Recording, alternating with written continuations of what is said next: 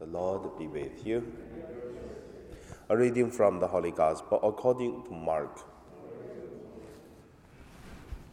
One Sabbath, Jesus and his disciples were going through the grain fields, and as they made their way, his disciples began to pluck heads of grain.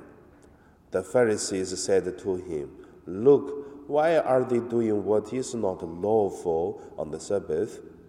And Jesus said to them, Have you never read what David did when he and his uh, companions were hungry and in need of food? He entered the house of God, and uh, Abiathar was high priest, and ate the bread of the praises, which is it is not lawful for any but uh, the priest to eat and he gave some to his companions. Then Jesus said to them, The Sabbath was made for people, and not people for the Sabbath. So the Son of Man is Lord even of the Sabbath. The Gospel of the Lord.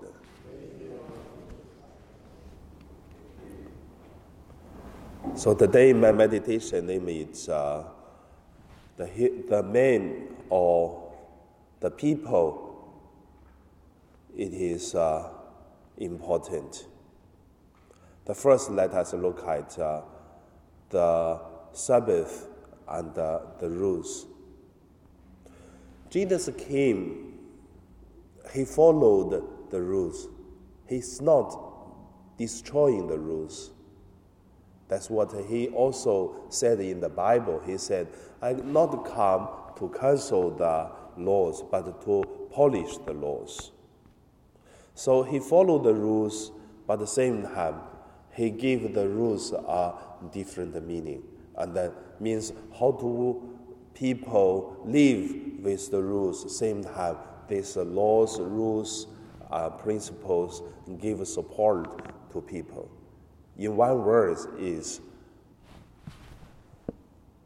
people is important than the rules.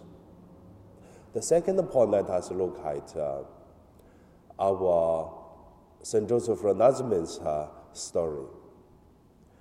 When St. Joseph Freinademetz did mission in mainland China, at that time, you know, in the old church, there are also a lot of rules.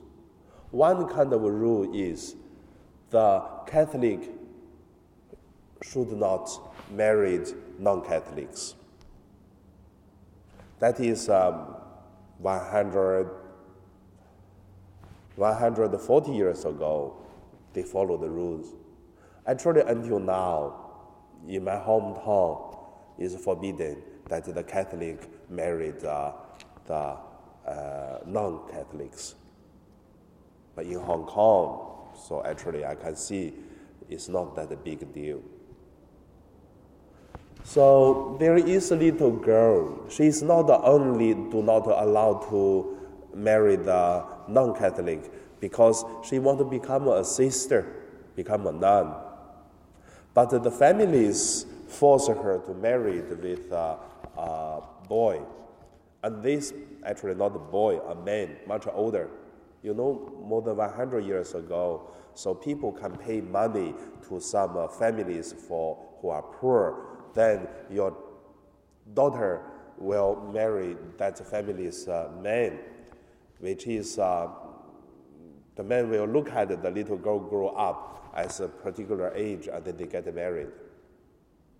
So that is very pity. The girls doesn't want to marry, want to become sister. And then the family force, and then the government involved also said the church cannot stop this uh, marriage. So what you can do? So this little girl asked whether she can get uh, uh, the baptism before the marriage, and also that is um, illegal.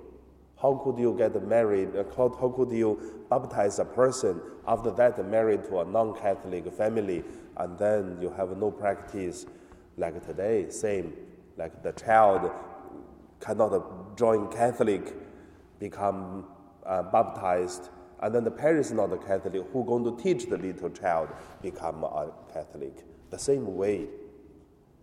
So, as the end, so Joseph Freinademetz baptized that little girl because there are lots of stories happening in the middle of lift, a lot of conflicts, but same time they were touched by the girl's faith. So Father Joseph Freinademetz baptized him, baptized the little girl at the night before they get married. And the little girl prayed the rosary all the way to go to the man's house. And then, same time, everyone have to just observe what is going on. So that is the true story. Many pity happened between these uh, families. But uh, from this, I can see from Joseph Freinademetz's uh, journal, he wrote, he said, he believed he did the right thing because the human is important than the rules.